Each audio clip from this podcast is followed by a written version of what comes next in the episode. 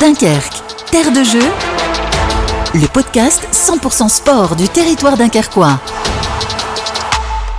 La communauté urbaine de Dunkerque en partenariat avec Delta FM, Dunkerque Terre de Jeu, on continue à évoquer tout au long de cette saison euh, le sport sur le Dunkerquois avec euh, un petit peu au-dessus de nos têtes les Jeux Olympiques euh, de Paris. On aura la chance d'avoir les JO l'an prochain.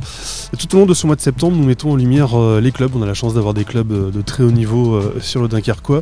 Nous sommes avec aujourd'hui des membres de l'USLD, le club de foot de Dunkerque, avec Mathieu Chabert, son entraîneur. Merci Mathieu d'être avec nous. Merci à vous, bonjour. Et nous sommes avec Lucas Delage, qui est l'analyste vidéo. On verra dans un instant votre rôle très important au sein de, du club. Les sportifs dunkerquois ont la parole. Bon Mathieu, euh, ça a été un, tel tourbillon, une telle lessiveuse euh, la montée qu'on a finalement euh, pas eu trop le temps de vous, découvrir. Vous êtes toujours content d'être ici Toujours, toujours, toujours, toujours très content d'être là. Oui, non, ça pas, l'intensité a pas baissé. Toujours très heureux de faire partie de cette aventure. Déjà, il y a une vérité, c'est que les gens sont très accueillants ici. Avant, avant de parler de tout ce qui est euh, professionnel et sportif. Pour se sentir bien quelque part, il faut être bien accueilli et j'étais très très bien accueilli. Et c'est peut-être ça qui a fait que derrière, hein, quand on se sent bien quelque part, eh ben, on a envie de donner le maximum pour les personnes qui vous ont accueilli. Donc ça c'est déjà une première chose. Puis non, c'est voilà, je, trouve la région très très accueillante et très belle aussi parce qu'il y a plein de choses à faire. Hein. C'est une ville qui qui bouge beaucoup. Aux alentours, c'est très vivant. Donc non, très content d'être ici. Bon, c'est quoi vos souvenirs de Jeux Olympiques à... Moi, je m'intéresse au, foot, mais pas forcément au, foot au JO. C'est pas quelque chose qui m'a forcément attiré. Attiré par les sports collectifs, les performances des, des sports collectifs au JO. Je me souviens de la première médaille du hand euh, en 92 à Barcelone. Les bronzés. C'est ça. Je me souviens des médailles d'or hein, de Marie-Josée Pérec. Je me souviens notamment des derniers JO de la superbe performance des sports collectifs avec beaucoup de médailles au basket. Vous êtes de la même génération, donc vous aussi euh, en 96, vous êtes levé euh, tôt le matin pour voir Marie-Jo Pérec aller chercher les médailles. c'est ça. non, non, mais j'ai des, des, souvenirs. C'est pas, c'est pas un événement que je suis particulièrement parce que, ben, parce que déjà on, travaille souvent pendant ces périodes-là. Mais quand il y a des, des phases importantes pour le sport français, on essaye de le regarder. Pour l'éducateur que vous êtes, est-ce que ça peut aussi avoir un rôle important, les, Jeux Olympiques euh bon, Ça, c'est une certitude déjà. Je pense que les, Jeux Olympiques, c'est quelque chose qui véhicule beaucoup de valeurs et qui amène beaucoup de jeunes à faire du sport. C'est la plus belle vitrine sportive du monde. On va évoquer avec vous euh, la saison de, de l'USLD. Euh, comment on fait pour rebondir avec ce qui s'est passé l'an passé? Est-ce que du coup, voilà, on joue sur cette dynamique On rappelle évidemment hein, cette incroyable série, hein, ces, 10 victoires, cette seule défaite qui permet donc à Dunkerque de retrouver une année après seulement la, la Ligue 2. comment on fait justement pour se servir de ça Parce que j'imagine qu'on s'en sert. On s'en sert, on ne pense pas qu'à ça parce que c'est quelque chose de complètement nouveau. Le championnat est nouveau, notre, affiliation est nouvelle puisqu'on dépend toujours de la fédération, mais on, dépend aussi de la ligue euh, professionnelle de football. Il y a plein de choses autour du groupe qui changent. Donc on, on essaye de garder cette dynamique, mais en, en amenant du professionnalisme, encore plus de professionnalisme autour du, groupe, avec un staff qui s'est étoffé, avec euh, des conditions de travail qui sont encore meilleures. Voilà, on essaye de professionnaliser encore plus pour essayer d'être au niveau de cette Ligue 2, c'est ça le plus important. Avec un groupe euh, qui a évolué, mais qui est quand même en grande partie le même que l'an passé, ça aussi c'est une vraie volonté déjà bah, de, remercier entre guillemets euh, ceux qui ont permis au club de monter, de remonter en, Ligue 2, puis s'appuyer sur des bons joueurs.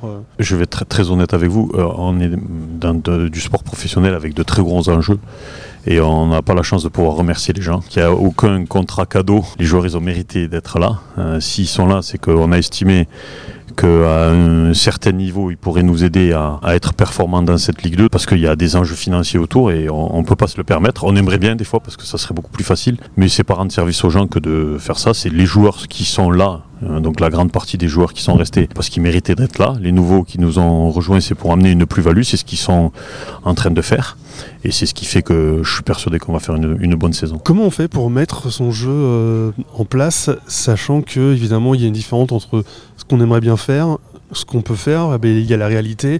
Euh, malgré l'arrivée du nouvel investisseur euh, turc, Dunkerque reste quand même un, budget euh, moindre dans, ce championnat. On a vu sur les premières journées, on a vu sur, le début de championnat que vous, essayez quand même de produire du jeu, de faire quelque chose. On arrive quand même à, mettre en place ce qu'on veut. Ben, c'est par le travail qu'on arrive à faire tout ça, mais il faut préparer différentes situations. On a une idée générale, on essaye d'imposer à notre adversaire, mais bon, l'adversaire aussi essaye de nous imposer des choses c'est un rapport de force et qu'on essaye de préparer au mieux durant une semaine, mais on n'est pas euh, maître de tout ce qu'on peut maîtriser dans ce, dans ce sport-là. C'est ce qui en fait la beauté. Des fois, ça fait mal, mais c'est ce qui fait la beauté de ce sport-là. Donc euh, nous, on essaye de combler tous les manques qu'on peut avoir, de faire face à tous les, tous les aléas qui peuvent arriver, les aléas maîtrisables. Les aléas non maîtrisables, on ne peut pas les prévoir. Ça doit être frustrant. Vous êtes quel type de, coach? Est-ce que euh, après un match, euh, que ce soit une victoire ou une défaite, vous dormez pas pendant deux jours, trois jours s'il y a une défaite, ou est-ce qu'on arrive quand même à, prendre un petit peu de, recul?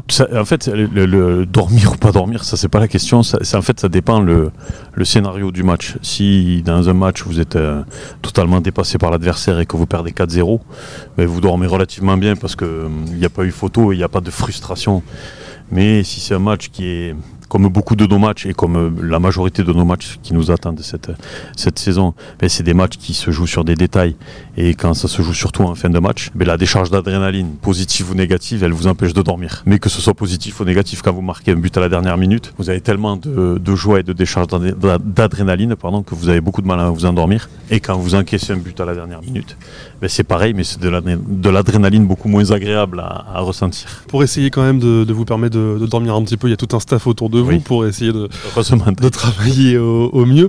Et euh, justement, dans ce podcast aujourd'hui, euh, on va mettre en lumière euh, Lucas Delage. Votre travail, très exactement, Lucas, vous êtes analyste vidéo, c'est ça? C'est ça, donc je vais, je vais m'occuper de, de, tout ce qui est retour, retour de nos séances, retour de match, analyse de, l'adversaire, et puis essayer d'éclaircir les points tactiques, etc., de, de, nos matchs de nos performances à nous, mais aussi des, performances des, adversaires. C'est quelque chose d'essentiel aujourd'hui hein, dans, le football, justement, le, le, travail de Lucas En tout cas pour moi. Après, chaque coach fonctionne comme il le désire, mais pour moi, je ne peux pas travailler sans un, analyste vidéo. Mais il y a analyste vidéo et monteur vidéo. Monteur vidéo, c'est le coach qui regarde et qui dit, bon, tu coupes là, tu coupes là, ça, n'importe quel... Euh, personne qui maîtrise un petit peu l'informatique est capable de le faire. Analyse vidéo, il faut avoir déjà une connaissance tactique, une analyse du jeu, connaître le football, connaître très bien le football, connaître le projet de jeu du coach, connaître ses principes de jeu pour pouvoir hein,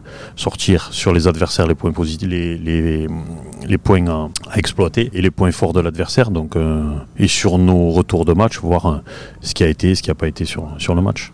Vous travaillez comment du coup? Alors j'imagine que vous regardez des dizaines de matchs. Ouais, c'est un peu ça. On essaie de regarder entre 3 et 5 matchs de, l'adversaire. Voilà, après, on s'adapte au, système euh, sur lesquels ils ont joué euh, d'autres équipes, notre système à nous. Ensuite, il y a, comme j'ai dit, les retours, euh, retours d'entraînement. Une fois que les entraînements sont filmés, on, les analyse. On sort des, images qu'on veut montrer aux joueurs. Et après, il y a, le match. Que dans le match, je suis en tribune, j'ai un œil un peu plus extérieurs, avec l'adjoint régler des, problèmes tactiques qu'on pourrait avoir lors, lors d'un match on en, parle à la mi-temps après le match. Et puis bah il y a le, le dimanche souvent comme on joue le samedi où là je re-regarde le match et je, fais mon retour vidéo. Les joueurs sont friands aussi de, ça, ils vous demandent euh, au gardien, est-ce que euh, Arnaud Balijan il, vous demande euh, d'avoir une vidéo, où est-ce que tel joueur va tirer? Ça c'est vraiment individuel, ça, dépend vraiment de, chaque joueur. Par exemple comme vous l'avez cité, Arnaud Balijan, lui il est vraiment friand de ça, il demande beaucoup d'images, beaucoup de vidéos, ça dépend vraiment des gens. Nous notre but